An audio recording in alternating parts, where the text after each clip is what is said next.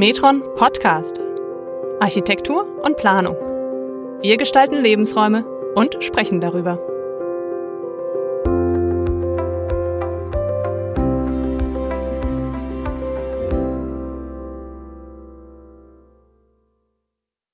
Herzlich willkommen zur fünften Folge des Metron Podcasts. Wieder mit mir, Robert Klemm, Verkehrsplaner bei der Metron und heute an meiner Seite Lukas Fischer, ebenfalls Verkehrsplaner und Geschäftsleiter bei der Metron Verkehrsplanung in Bruck. Hallo Lukas. Hallo Robert.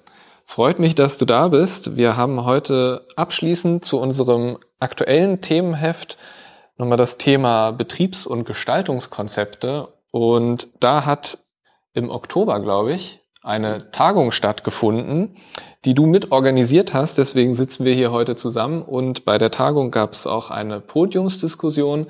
In die werden wir heute reinhören und euch aber vorher schon ein bisschen ähm, Einblicke geben. Deswegen an dich, Lukas, die Frage, wie seid ihr eigentlich auf die Idee gekommen, solch eine Tagung zum Thema Betriebs- und Gestaltungskonzepte zu machen? Und vielleicht vorweg noch die Frage, was ist eigentlich ein Betriebs- und Gestaltungskonzept? Ich beginne trotzdem zuerst vielleicht mit der Tagung. Die Metron-Tagung, die gibt's ja schon lange. Das ist ja, haben wir früher eigentlich alle drei Jahre hat diese Tagung stattgefunden. Dann mit Corona haben wir sie dann leider ein bisschen ausgesetzt.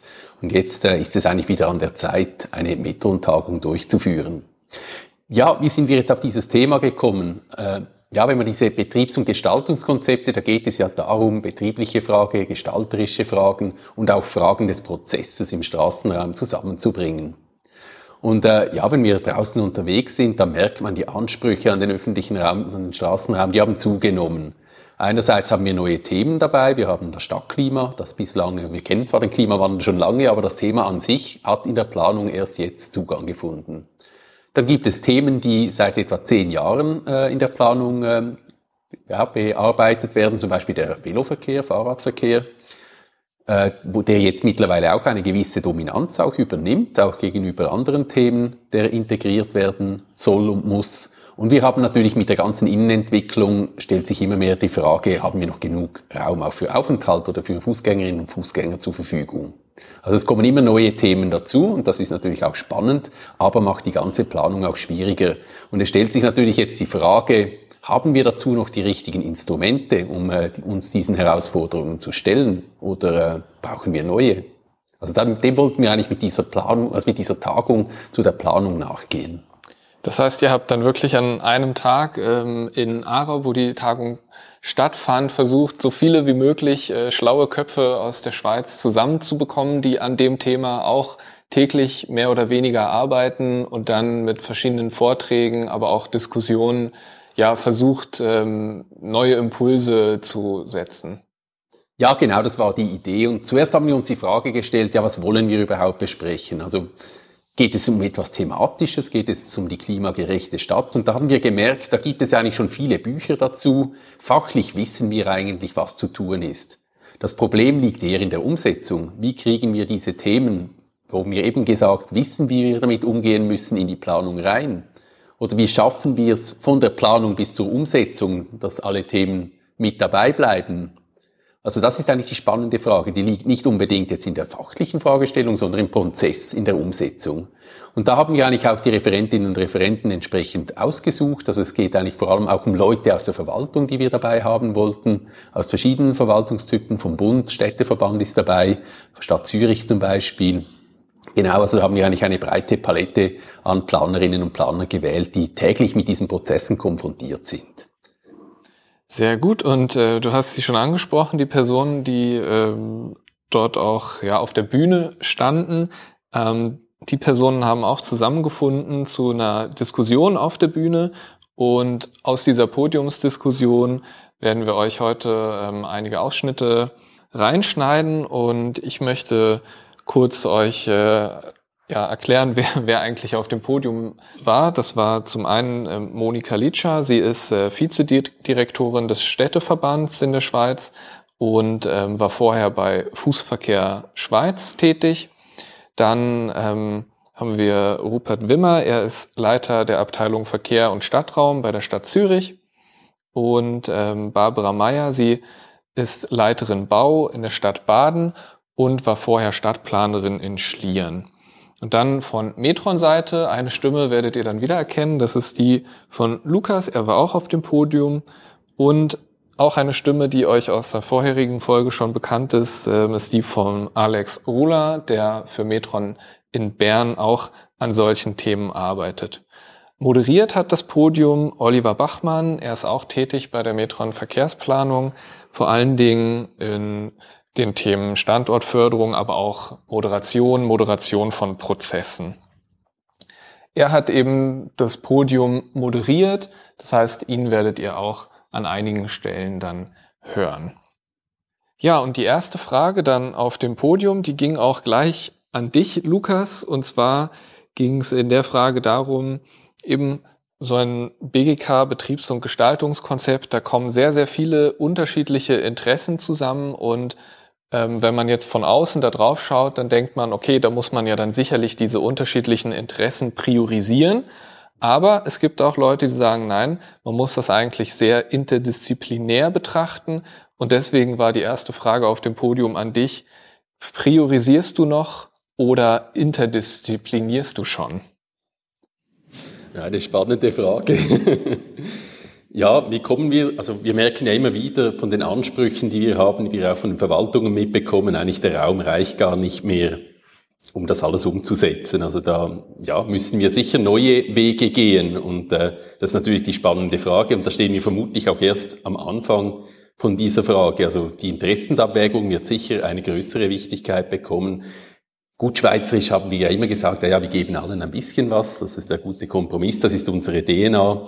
Aber es kommt vielleicht schon die Frage auf, ist der Kompromiss immer die beste Lösung oder müssen wir uns vielleicht nicht auch Gedanken machen, wie erschließen wir unsere Städte am besten? Ja, da kann man auch die Frage nach dem Auto stellen, müssen wir immer in die Zentren fahren können oder sind es da nicht andere Themen, die überwiegen?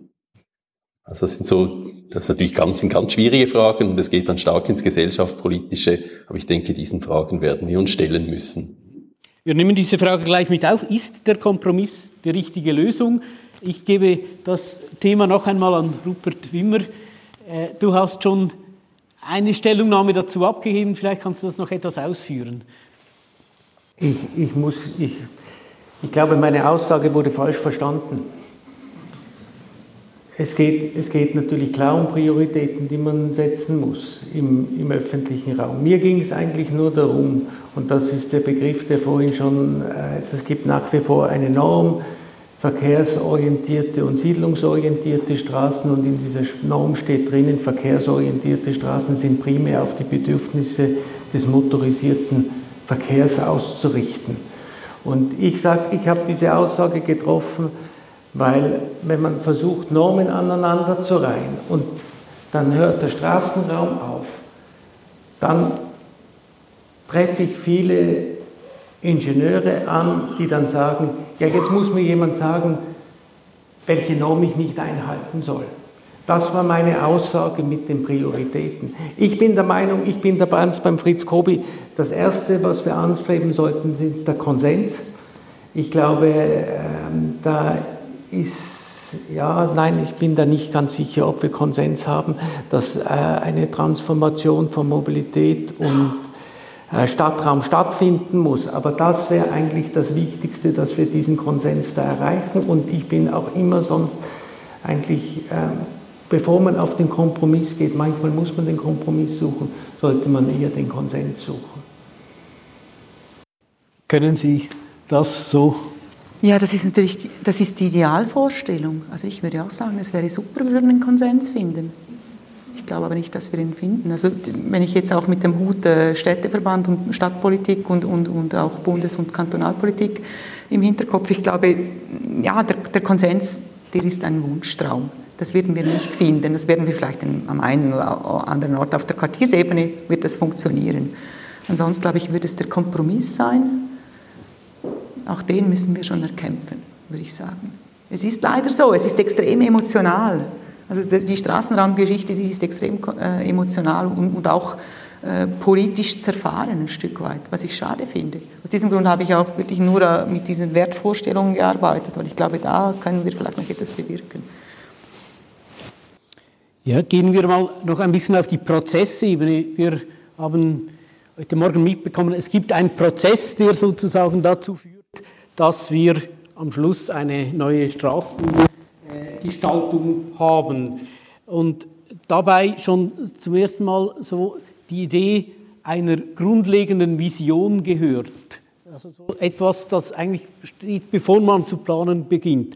Braucht es das in Zukunft mehr oder ist das etwas, das, das, äh, das sich verbreiten wird, dass man eigentlich zuerst eine übergeordnete Vision für einen Straßenraum braucht? Unbedingt braucht es diese Vision. Es gibt ja das schöne Sprichwort, wenn du äh, segeln willst, dann bring das den Männern nicht bei, sondern lehr, lehre die, sie die Sehnsucht nach dem Meer. Und bei den öffentlichen Räumen ist es das Gleiche. Eine starke Vision, wo sich viele darauf verständigen können, ist der Kit, dass nachher das Projekt auch funktioniert. Also zuerst eine starke Vision seitens der Planer, ganz stark getragen von der Exekutive, dann das mit der Bevölkerung verhandeln, justieren, schauen, sind wir auf dem richtigen Pfad und dann kann man das konkrete Projekt planen, weil dann haben alle Sehnsucht nach diesen schönen Visualisierungen, die daraus entstehen und der politische Weg dafür ist einfacher. Vielen Dank. Lukas, kannst du damit leben, dass, dass äh, zuerst eine Vision kommt, bevor du Pläne zeichnen darfst? Ja, doch, ich glaube, das ist eigentlich sehr wichtig, wenn wir die Herausforderungen sehen, vor denen, vor denen wir stehen. Wir haben Klimawandel, Klimakatastrophe, wir haben einen demografischen Wandel und in Zürich, die VBZ setzt teilweise schon Tramlinien aus, weil das Personal fehlt. Und das, äh, bei der Deutschen Bahn erlebt man das auch. Und die ganze Verkehrsinfrastruktur, die wir bauen, werden wir die überhaupt unterhalten können? Werden wir die finanzieren können? Das sind schon viele Fragen, die wir beantworten müssen und sollten. Und es ist natürlich ganz wichtig, dass wir da die Bevölkerung mitnehmen. Also wir sprechen dann bald von Verlustängsten. Wir haben äh, Verluste, die wir äh, allenfalls antreten werden das Positives ummünzen. Also eben, wir sprechen immer vom Verlust, aber ein zweites Auto nicht mehr zu haben. Man kann auch sagen, ich befreie dich vor deinem zweiten Auto, weil wir dir was viel Besseres anbieten können. Also das ist für mich ganz wichtig, dass wir äh, ja die, die Bevölkerung besser abholen und halt auch die Themen, die kommen, halt auch besser verkaufen und besser aufzeigen, wie wir damit umgehen können. Und dazu helfen sicher Bilder und Visionen. Ich fand auch dieses Bild ganz spannend, dass die Kinder da gemalt haben mit dem Schulweg, dass er viel bereichernd ist, wenn man zu Fuß geht und vielleicht nicht mit dem Auto hingefahren wird. Und äh, ja, solche Themen sollten wir aus meiner Sicht unbedingt annehmen und auch die Menschen abholen. Wie beziehen wir die Anspruchsgruppen mit ein? Wie, wie gehen wir hier vor? Wie macht ihr das in Zürich individuell? Ich denke, das ist halt, ich versucht auch noch einmal zu sagen, es braucht eben für jedes Projekt braucht eine gute Analyse von der Ausgangslage.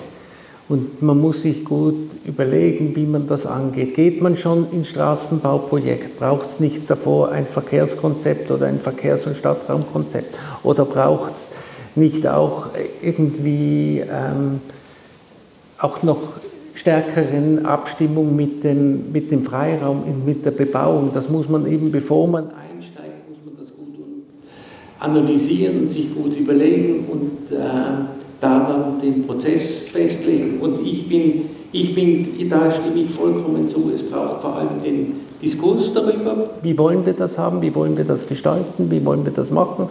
Äh, und da muss man schauen, dass man dann die unterschiedlichen Stakeholder an einen Tisch holt und in denselben Raum bringt und dass diese, diese Konflikte ausgetragen werden. Vielen Dank. Ja. In Schlieren ist sehr viel passiert in den letzten Jahren. Das war wahrscheinlich auch partizipativ, also unter Einbezug der Bevölkerung. Wie seid ihr da vorgegangen? Äh, das war unterschiedlich. Einerseits äh, der Stadtplatz mit der die Tramhaltestelle der neuen Limmatalbahn, da war der Start partizipativ. Das war ein großer Wunsch der Bevölkerung nach einer erkennbaren Mitte. Sie haben das auch formuliert in einem ähm, Großgruppenworkshop. Wir wollen einen Wow-Effekt. Und so ist diese Vision von diesem orangen Dach entstanden. Aber andere Planungen wie die äh, Bahnhofstraße, Güterstraße Schlieren, die kurz vor äh, Realisierung steht, das war eine starke Vision der äh, Stadt selber, wo man dann richtig ähm, in viel Detailarbeit mit den ganzen Stakeholdern sprechen musste, ganz viele Konflikte bereinigen musste. Es gab, glaube ich, drei Initiativen. Eine Flaniermeile, also gar kein MIV mehr, eine Tempo 20 Initiative und eine Tempo 30 Initiative, die dann ähm, in äh, verschiedenen Projektvarianten ausgeprüft und vor das Parlament gebracht wurden. Dann gab es Referenden, dann gab es eine Volksabstimmung. Also da gab es verschiedene Wege. Wie, wie auch Rupert sagt, es ist, das Prozessdesign ist nicht immer das gleiche. Hinterher ist man klüger. Wir wissen heute, wir hätten das besser auch äh, von Anfang an partizipativ gemacht oder unter Einbezug der äh, Stakeholder, nicht nur der Grundeigentümer, sondern auch der anderen Anspruchsgruppen.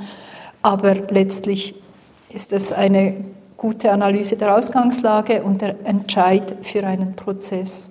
Das Prozessdesign gehört ganz an den Anfang und äh, kann individuell beantwortet werden.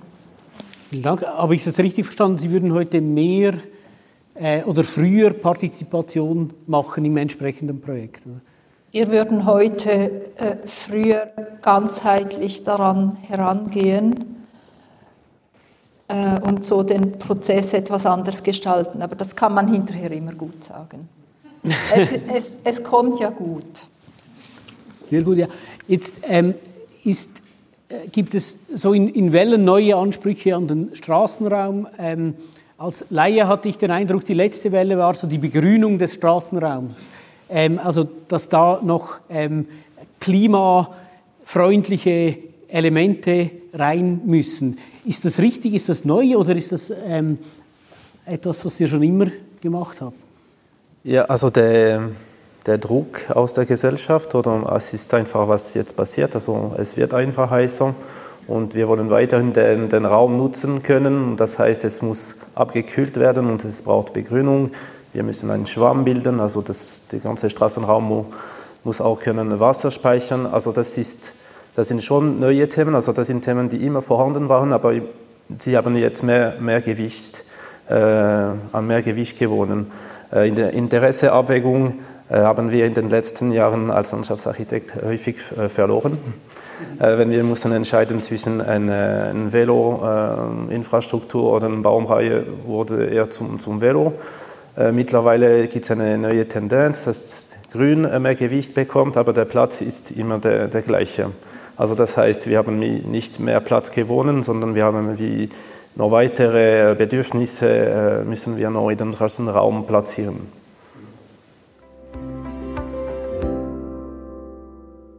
Ja, und dann wurde die Diskussion geöffnet, auch für das Publikum, welches dann Möglichkeit hatte, auch Fragen zu stellen. Und die erste Antwort auf die erste Frage, die wollen wir euch dann auch noch hier jetzt als nächstes einspielen. Und ähm, Lukas gibt die Frage kurz wieder. Und eine Frage, die viele Leute in der Bevölkerung auch immer beschäftigt, ist so ein bisschen die Trägheit der Planung. Es dauert Jahre, bis Projekte von der Planung in die Umsetzung gelangen und dann wirklich auch umgesetzt werden.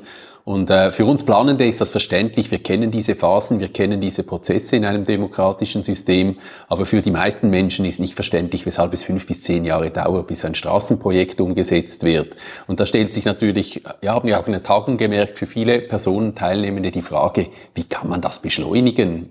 Muss das nicht schneller gehen oder ist es nicht möglich, dass man hier ein bisschen mehr in die Pötte kommt? Ich, ich denke sehr vieles. Also wenn ich mir so anschaue, wie die Verkehrspolitik in der Stadt Zürich oder die Verkehrsplanung in der Stadt Zürich geprägt ist, ist ja das sehr viel eigentlich durch Initiativen, auch von NGOs äh, vorangetrieben worden. Und ich glaube, das, was es ja auch gibt in, in dem demokratischen System, ist, ist ja Initiativen, Petitionen einzureichen, um damit Veränderungen anzustoßen. Ähm, ja, das, das ist das, was mir jetzt einfällt, ob, ob auch eine Möglichkeit ist, selber den öffentlichen Raum in Anspruch, also zu besetzen. Äh, ich weiß nicht, ob das die, ob das die nachhaltige Veränderung ist. Das löst dann eigentlich eher wie bei den Klimagräbern dann eher so einen, einen stärkeren Gegenreflex aus, einen Rebound-Effekt aus, hm, möglicherweise. Ähm, der, ich kann jetzt nur für die kleineren Städte sprechen. Äh, unterschätzen Sie nicht die Wirkung eines Schreibens an den Stadtrat oder an den Stadtpräsidenten. Damit bewegen Sie ganz viel. Das wird sofort äh, ernst genommen, wenn aus der Bevölkerung etwas kommt. Wenn Sie sich dann noch ein bisschen organisieren und das mehrere Personen sind, kann man sehr viel bewegen. Ja, in der zweiten Frage aus dem Publikum wird nochmal das Thema integrative, gesamtheitliche Planung versus Koexistenz aufgegriffen, aber es geht auch um Mut. Aber erstmal zur Koexistenz. Die hat so aus dem Vernehmen heraus ähm, jetzt im Moment nicht mehr so die große Konjunktur, sondern es wird gerade eher in den Prozessen isoliert, nach einzelnen Verkehrsträgern betrachtet und dann der Raum entsprechend definiert, was aber schwierig ist am Ende, um gute Lösungen zu finden, weil der Raum insgesamt ja doch sehr bestrengt ist. Und aus dem Publikum war dann die Frage konkret auch an die Stadt Zürich, die ja eine eigene Planungsphilosophie hat, die aber eben gerade vor dieser schwierigen Lösungsfindung wahrscheinlich auch schwierig umzusetzen ist, diese Planungsphilosophie.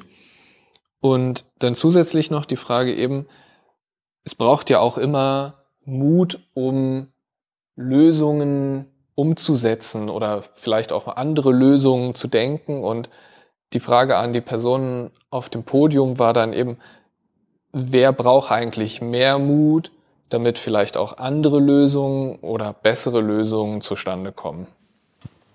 Ich merke das auch, dass eigentlich eine Tendenz äh, wieder wegkommt von der Koexistenz zur Separation. Ähm, das ist auch ein gesellschaftliches Bedürfnis, was man ernst nehmen muss. Ich denke, die Lösungsfindung erschwert das. Und das, was ich sagen wollte, ist, es gibt für mich sehr viele Beispiele, wie das Beispiel, was Rudi Hefliger gebracht hat vom Hope, wo ich denke, wo eigentlich alle Ziele erreicht worden sind. Es hat noch Parkierung im Straßenraum, ohne dass das Gewerbe vor 15 Jahren äh, abgesprungen ist. Es ist attraktiv für den Fußverkehr, es ist attraktiv und sicher für den Veloverkehr. Der ÖV kann pünktlich verkehren. Das ist aber nicht aus der Maßnahme herausgedacht, sondern aus dem Ziel herausgedacht. Und das dunkt mich ganz wichtig.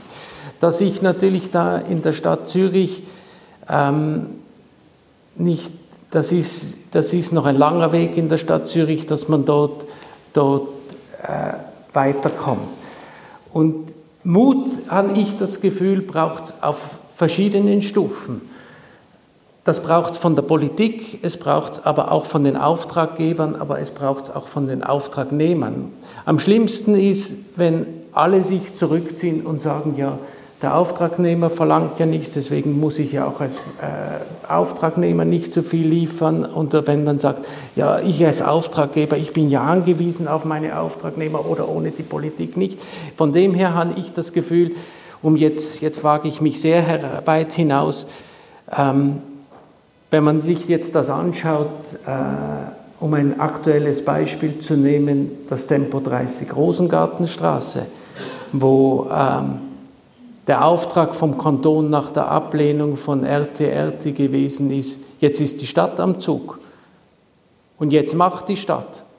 Und dann zu sagen, ja, aber wir lassen euch nicht, da finde ich, bräuchte es jetzt vor allem Mut. Und nicht nur von der Politik, sondern auch von der Verwaltung, diesen Schritt weiterzugehen und das durchzukämpfen. Vielen Dank, Mut. Ähm, wir haben die Planungsbüros äh, angesprochen bekommen. Was, äh, wie empfehlt ihr das? Wollen die Leute mehr Mut von euch oder müsstet ihr mutiger sein? Ähm, unter dem Thema Mut äh, kommt mir auch das Thema Vision, das wir ganz am Anfang besprochen haben. Also ich, ich fand das Bild von, äh, von Biel sehr, sehr spannend mit dem äh, Zentralplatz. Das ist eine Vision, also die Leute, die das geplant haben, hatten Mut. Sie haben einfach ein Rechteck gezogen und der ganze Raum ist dann nachher aufgewertet äh, wurde aufgewertet.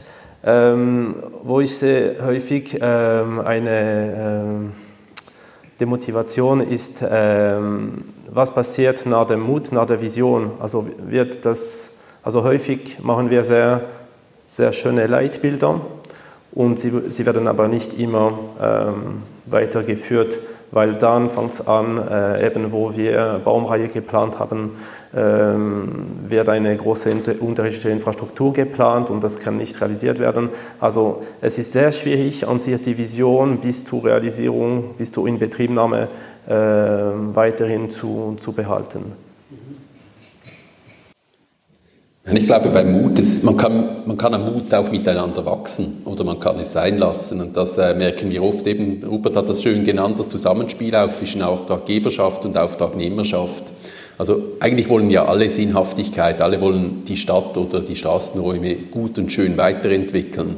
Aber es ist ja auch immer so ein bisschen ein Abtasten, also funktioniert diese Kombo? Aus Sicht Planungsbüro wollen wir ja was Schönes machen, aber wenn wir merken, wir haben einen Auftragnehmer oder Auftraggeberin, die äh, nicht so viel erreichen will, dann äh, passt man sich manchmal auch ein bisschen an. Und da kommen wir vielleicht auch zum Punkt, wir sind ja auch Unternehmer, wir müssen Löhne bezahlen und äh, wollen ja nicht immer aus, nach, ja, sag ich mal, nach der ersten Runde ausscheiden. Also da braucht es sicher auch ein gutes Abtasten und sicher auch gegenseitig Mut und dann kann man sehr viel miteinander erreichen. Ja, und zum Abschluss hat dann noch die Frage interessiert, ähm, wir haben eigentlich in der Podiumsdiskussion eher den Fokus auf die Deutschschweiz gelegt, aber Alex Ruller ist ja auch tätig von Bern aus in der Romandie und die Frage an ihn war, im, sind dort die Fragestellungen eigentlich die gleichen oder gibt es vielleicht dort andere Schwerpunkte, die jetzt in den letzten Jahren gesetzt wurden? Nein, also die Diskussion ähm, ist die gleiche. Ähm, was ich merke in der Romandie, habe ich das Gefühl, es in den letzten Jahren war, ist weniger passiert als in der Deutschschweiz. Und äh, sie wollen aber jetzt die gleichen Ziele erreichen und sie geben mehr Gas. Aber es kommt wie alles aufs Mal und das macht nicht einfacher. Das ist, was ich jetzt merke aus der Romandie. Soweit die Podiumsdiskussion von der Metron-Tagung 2023. Damit sind wir jetzt auch am Ende dieser Podcast-Staffel angekommen, die sich ja wie unser Themenheft sehr um den Straßenraum gedreht hat. Vielleicht, Lukas, jetzt so am Ende des Jahres, das ist jetzt Anfang Dezember, wenn du nochmal zurückdenkst an das Themenheft, hast du ja auch mitgearbeitet und an die Tagung. Ja, was, was kannst du jetzt so, so mitnehmen? Was nimmst du mit in das neue Jahr auch in deiner Arbeit? Also was ich mitnehme ist, es sind vielleicht weniger die gestalterischen Themen, die mich äh, oder ja vielleicht beschäftigen werden, sondern es sind wirklich, es hat sich so ein bisschen verfestigt, es sind mehr so die Prozessfragen. Oder es sind vermutlich auch die Erschließungsfragen, also gar nicht, wie gestalten wir den Raum, sondern was spielt sich darin ab. Also es zeigt sich ja immer mehr, wir haben den Platz schlicht und einfach nicht um jedes Verkehrsmittel den größtmöglichen Spielraum zu geben. Also wir werden uns mit der Frage beschäftigen müssen, wie erschließen wir die Siedlung, welches Verkehrsmittel ist wie effizient und da müssen wir einfach ehrlich sein. Wir haben ländliche Räume, da ist das Auto ein sehr guter Verkehrsträger, wir haben die Innenstädte, die dicht sind und da hat es einfach wirklich keinen Platz mehr. Also da müssen wir, da braucht es wirklich eine breite, ehrliche Diskussion, auch gesellschaftlich. Es geht, ich meine, wir wollen ja die Gebiete erschließen, die sollen erschlossen werden, aber aber wir müssen wirklich darüber sprechen, wie sie erschlossen werden, mit welchen Verkehrsmitteln. Und da braucht es eine ehrliche Debatte. Sehr gut, eine ehrliche Debatte. Die braucht es auch zum Thema Klima, bin ich jedenfalls der Meinung. Und ähm, auch KollegInnen von uns sind dieser Meinung gewesen und haben deswegen für das kommende Jahr das Themenheft 39 genau zum Thema Klima erarbeitet. Und ich kann euch sagen, es wird eine neue Podcast-Staffel geben. Wir werden also auch zum Thema Klima dann im Jahr 2024 einige Inhalte aus dem Themenheft nochmal aufgreifen und mit externen ExpertInnen besprechen. Ja, wir freuen uns, dass ihr uns zugehört habt und würden uns natürlich auch sehr freuen, wenn ihr im neuen Jahr bei der neuen Podcast-Staffel auch wieder mit dabei wärt. Vielen Dank, Lukas, dass du dich heute nochmal mit mir hier zusammengesetzt hast und äh, nochmal reingehört hast in die Tagung. Ähm, ich glaube, uns bleibt noch euch alles Gute zu wünschen und kommt gut in das neue Jahr. Tschüss. Tschüss, danke.